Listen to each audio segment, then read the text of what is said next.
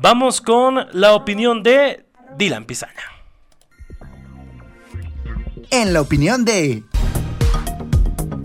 A quien saludo con el gusto de siempre, mi estimado Dylan, ¿cómo estás? Muy buena tarde. Muy bien, Carlos, muchísimas gracias. Con el gusto de saludarte a ti y a todo tu auditorio, por supuesto. Dylan, pues el, primer, tu primera impresión no fueron 6 de 6, fueron 4 de 6, 4 para los morenistas, 2 más para las, alianzas del PRI, PAN, PRD. Cuéntanos, ¿qué, ¿qué, encuentras en esta jornada electoral este 5 de junio? Así es, Carlos, fíjate que Morena pensaba llevarse el carro completo 6 de 6, pero bueno, evidentemente vivimos en un país democrático y pues eh, las elecciones nos dan una clara lección de que en México eh, hay democracia y que puede ganar un partido diferente al partido que gobierna evidentemente la administración federal. Y pues ha sido un proceso electoral lleno de ilegalidades cometidas por el partido en el, en el poder, por Morena, utilizaron a servidores públicos para coaccionar el voto y por supuesto hay un evidente vínculo con el crimen organizado de los propios integrantes del partido Morena y por supuesto hay un pacto que es evidente y notorio para todos, que es público y que el presidente de la República se ha encargado en reiterar entre el gobierno federal y eh, evidentemente el crimen organizado. Además también hay que señalar que pese a que eh, la jefa de gobierno Claudia Sheinbaum envió operadores políticos a Aguascalientes, por ejemplo, pues perdió y esta es la tercera vez que ya eh, se, se, va derrotada Claudia Sheinbaum, primero con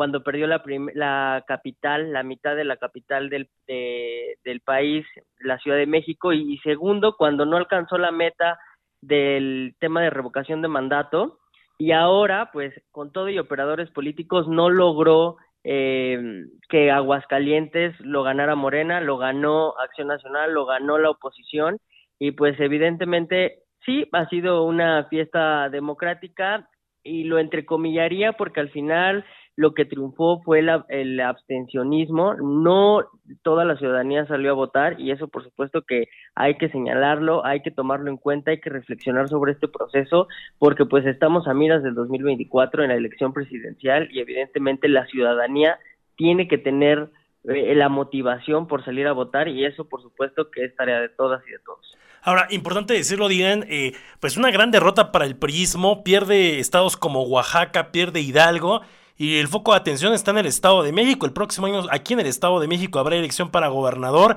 Están todas las alertas prendidas, encendidas con la posibilidad. Los morenistas dicen que hay gran posibilidad de quitar el Estado de México al PRI. Vaya que es una gran derrota para el PRIismo nacional.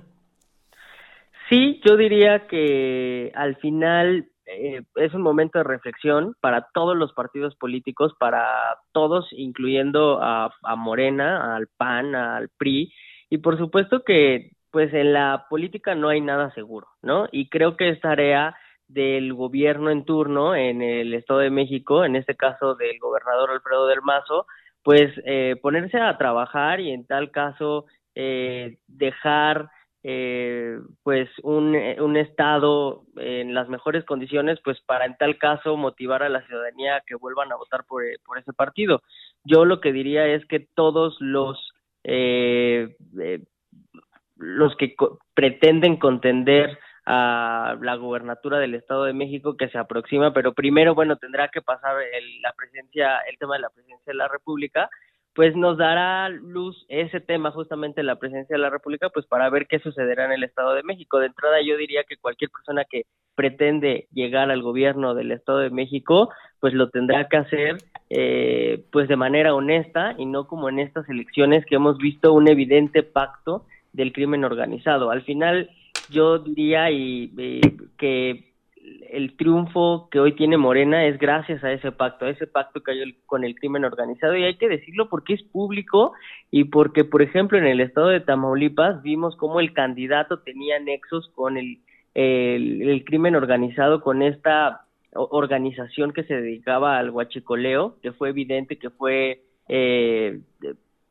dada a conocer por diferentes medios de comunicación y que al final eh, también pudimos observar cómo el, el, dirigente de Morena en el estado de Tamaulipas celebraba a un cártel del narcotráfico. Entonces, por supuesto que el pacto que hay del crimen organizado y el partido en el gobierno federal, pues es evidente y por supuesto que hay que señalarlo porque no podemos permitir que haya narcoelecciones y que al final el que termine gobernando no es un personaje, sino termina siendo el crimen organizado y quien lo termina pagando pues son todos los ciudadanos con una grave crisis de inseguridad y por supuesto que eso no lo podemos permitir. ¿Habrá o no habrá coalición en el Estado de México, Dylan, bajo este panorama? El PRI no quiere ceder, el PAN hace lo mismo, dice que Enrique Vargas tiene que ser el candidato único, que al menos a esta fecha, pues el único que tenemos y que sabemos que será candidato será Enrique Vargas, porque el PAN ha dicho fuerte y claro que si no van en alianza, irán solos. Pues mira, yo diría que, reitero, o sea, cualquiera de los candidatos, los ciudadanos en el Estado de México merecen tener candidatos honestos de todos los partidos, porque todos en teoría pues tienen la posibilidad de competir y cualquiera con, en un país democrático como el que vivimos tiene la posibilidad de llegar a gobernar. De entrada yo diría que todos los candidatos más allá de las, de las alianzas que pudiera haber, todos los candidatos tienen que ser personas honestas y reitero, que no tengan nexos con el crimen organizado, como ya lo hemos visto. Y por supuesto, eh, yo eh, considero que primero habría que, eh, que, que, esperar aún más tiempo para, para, para poder analizar bien el panorama y encontrar pues las coincidencias y si es posible llegar a una alianza, pues creo que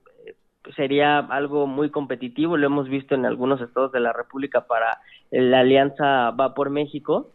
pero este yo diría que es muy temprano para analizar si si si irán en alianza o no. Yo lo que considero es que primero hay que dejar pasar estas elecciones que están muy frescas, acaban de suceder el día de ayer y en unos meses pues se podrá ir viendo el panorama que habrá para el Estado de México, pero me parece que quien diga si va a haber o no alianza, pues es, un, es algo muy prematuro porque acaban de pasar unas elecciones. Digo, no hay que perder de vista el futuro, pero sin duda hay que ocuparnos ahorita por lo que está sucediendo en el presente. Pues no, no les quiero contar el jaloneo que va a haber en el Estado de México. Ya nos hemos adelantado algunos con la información, simplemente algunos de los aspirantes o suspirantes también, como les llaman algunos, a, buscar la gobernatura, tanto del PRI, que ya han, hay nombres, ¿no? E inclusive favoritos del gobernador. El caso, por supuesto, también de, eh, de Morena, donde aseguran que no termina el año la maestra Delfina Gómez para dejar la Secretaría de Educación Pública y buscar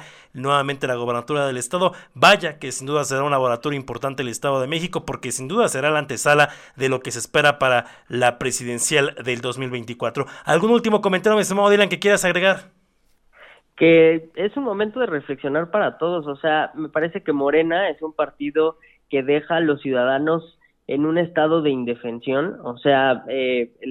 en un tema de inseguridad grave, en un tema de que el dinero no alcanza, que la gente no tiene el dinero para comprar productos básicos y que al final cuando llegan con este tema de amenazar a los electores con los programas sociales de una manera ruin, inhumana e ilegal y darles dádivas de dinero y la gente pues como no tiene de otra porque se han quedado por un mal gobierno, por una mala administración sin dinero, pues es muy fácil aceptar ese dinero en la compra del voto, que por supuesto es ilegal, y que Morena, pues esa es su táctica, dejar eh, al mayor número de mexicanos en pobreza y porque al final ese termina siendo el voto duro de Morena y por supuesto que eso no es el ideal. Entonces, eh, sin duda es un momento de reflexión para todos y reiterar, que no pueda haber en, estas en estas elecciones que vienen y por supuesto denunciar lo que sucedió en estas elecciones de los vínculos con el narcotráfico. Eso por supuesto lo tenemos que hacer evidente y no puede volver a suceder en el país. Pues sí, en efecto, como es mucho mucho que reflexionar y ojalá a partir de una vez que entren en funciones los virtuales ganadores, cuatro de Morena, dos de las alianzas, estamos hablando que el panorama eh, a nivel país estará gobernado 22 entidades por Morena, es un número nada despreciable, 22